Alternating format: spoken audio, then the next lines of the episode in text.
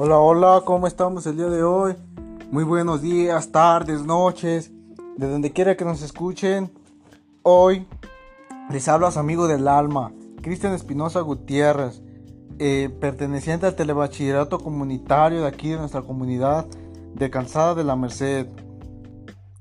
El día de hoy les hablaré un tema muy interesante. ¿Ustedes saben por qué las nubes flotan?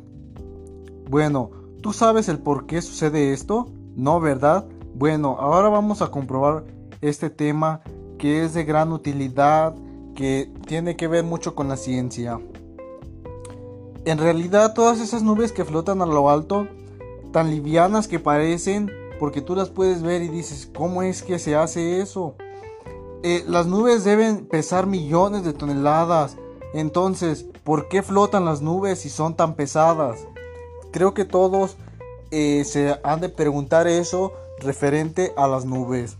Bueno, algo que me parece muy interesante es que la ciencia nos explica que las nubes están hechas de agua en forma de pequeñas gotitas o cristales de hielo lo suficiente grandes como para dispersar la luz del sol.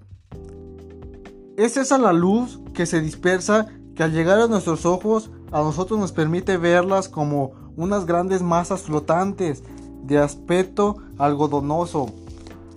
Porque incluso cuando viajas a cualquier parte que vas en el avión, eh, tú verás las nubes que vas debajo de ellas y las miras como si fueran algodones de azúcar.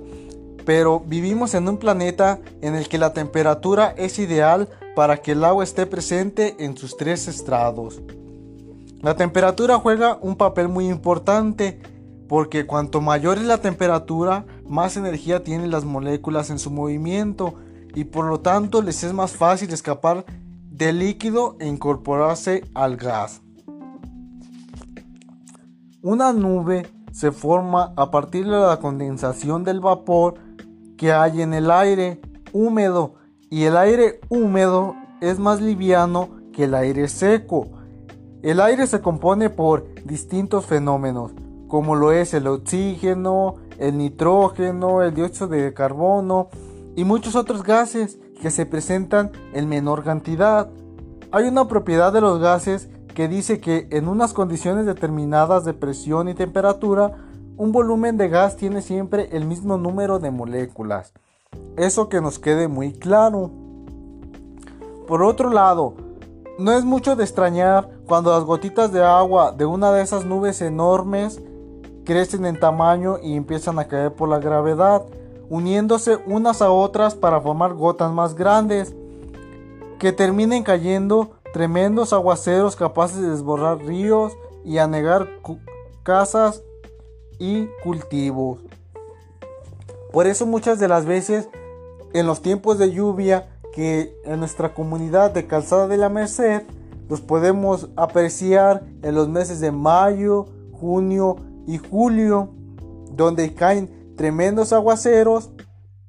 Y es por eso que en estas fechas es cuando las personas siembran sus cultivos debido a que el agua mantiene vivas a los terrenos. Eh, por lo tanto, me despido de ustedes. Es un placer otra vez estar de nuevo aquí transmitiendo en vivo.